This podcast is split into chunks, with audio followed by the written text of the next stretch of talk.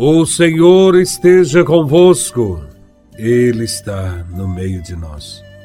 Proclamação do Evangelho de Nosso Senhor Jesus Cristo, segundo São Marcos, capítulo décimo, versículos de 2 a 16. Glória a Vós, Senhor. Naquele tempo, alguns fariseus se aproximaram de Jesus para pô-lo à prova, perguntaram se era permitido ao homem divorciar-se de sua mulher. Jesus perguntou: O que Moisés vos ordenou? Os fariseus responderam: Moisés permitiu escrever uma certidão de divórcio e despedi-la. Jesus então disse: Foi por causa da dureza do vosso coração, que Moisés vos escreveu esse mandamento. No entanto, desde o começo da criação, Deus os fez homem e mulher. Por isso, o homem deixará seu pai e sua mãe, e os dois serão uma só carne.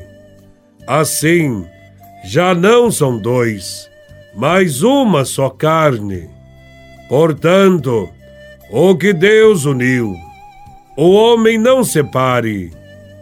Em casa, os discípulos fizeram novamente perguntas sobre o mesmo assunto. E Jesus respondeu: Quem se divorciar de sua mulher e casar com outra, cometerá adultério contra a primeira. E se a mulher se divorciar do seu marido, e casar com outro, cometerá adultério. Depois disso, traziam crianças para que Jesus as tocasse, mas os discípulos as repreendiam. Vendo isso, Jesus se aborreceu e disse: Deixai vir a mim as crianças, não as proibais porque o reino de Deus é dos que são como elas. Em verdade vos digo: quem não receber o reino de Deus como uma criança, não entrará nele. Ele abraçava as crianças e as abençoava, impondo-lhes as mãos. Palavra da salvação. Glória a vós, Senhor. No Evangelho, encontramos os fariseus armando uma emboscada para Jesus. O assunto é o divórcio. E se Jesus respondesse de uma maneira direta, estaria provocando o ódio do rei Herodes, que vivia o adultério com sua cunhada Herodíades. Os fariseus como os demais judeus, aprovavam o divórcio. Entretanto, os judeus mais rigorosos só permitiam o divórcio em caso de adultério da mulher. E os judeus mais liberais achavam que qualquer motivo seria suficiente, até mesmo se a mulher não cozinhasse bem. Jesus, porém, não entra nestas questões mas faz com que eles recordem o projeto inicial de Deus na criação e depois faz sua conclusão de que o casamento é indissolúvel. Para Jesus, Moisés só permitiu o divórcio com o objetivo de proteger a mulher, pois naquele tempo a mulher era considerada propriedade do marido.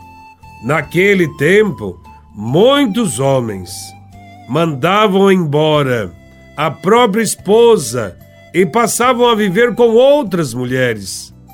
Esta mulher abandonada, quando se unia com outro homem, podia ser acusada de adultério e ser submetida à pena de morte por apedrejamento, pois ainda era propriedade do seu marido anterior.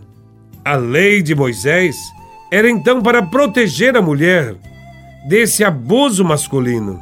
A carta de divórcio, aprovada por Moisés, a deixava livre e não seria mais apedrejada se arrumasse um outro companheiro. A norma dada por Moisés, porém, não aponta para o ideal do projeto de Deus. E a missão de Jesus, ao contrário, é voltar ao plano de Deus. E no plano de Deus não há lugar para desunião, brigas, violências, separações. No plano de Deus, a mulher tem dignidade, tem que ser respeitada, não pode sofrer violências, não pode ser diminuída. A segunda parte do Evangelho mostra Jesus mais uma vez acolhendo as crianças que eram impedidas de chegar até ele pelos apóstolos. Sabemos bem o que significam as crianças. Biblicamente, são os pequenos, os fracos, os sofredores. Creio que esta acolhida dos pequenos nos remete à necessidade de não julgarmos e aprendermos a acolher tantos irmãos que não conseguiram atingir o ideal do matrimônio cristão. Muitos fracassaram em seus casamentos, alguns sem culpas próprias, outras com sua liberdade de decisão diminuída pela educação ou até mesmo pela cultura do provisório que hoje vivemos. Com certeza, os que fracassaram nesse projeto conjugal trazem marcas em sua vida, dores e sofrimentos profundos. Acolher deve ser a atitude de cada cristão. Vivemos numa sociedade materialista e consumista, numa cultura do descartável. E por isso, os jovens de hoje usam muito o termo ficar com alguém. Esta expressão indica a mentalidade de usar e jogar fora, de trocar o outro por algo mais atraente, pois não existe compromisso. É a mentalidade do provisório. Em nossa sociedade também existem muitas famílias que se encontram tristemente em situações difíceis por causa da baixa renda, que não dá nem para o próprio sustento, a falta de moradia, a desemprego, falta de acesso aos meios de cultura e saúde. Tudo isso atrapalha a vida familiar e causam estragos nos relacionamentos. Muitos e complexos são os problemas que afetam a família. Há uniões livres, sem nenhum compromisso público. Há mães solteiras, pais solteiros, adolescentes grávidas.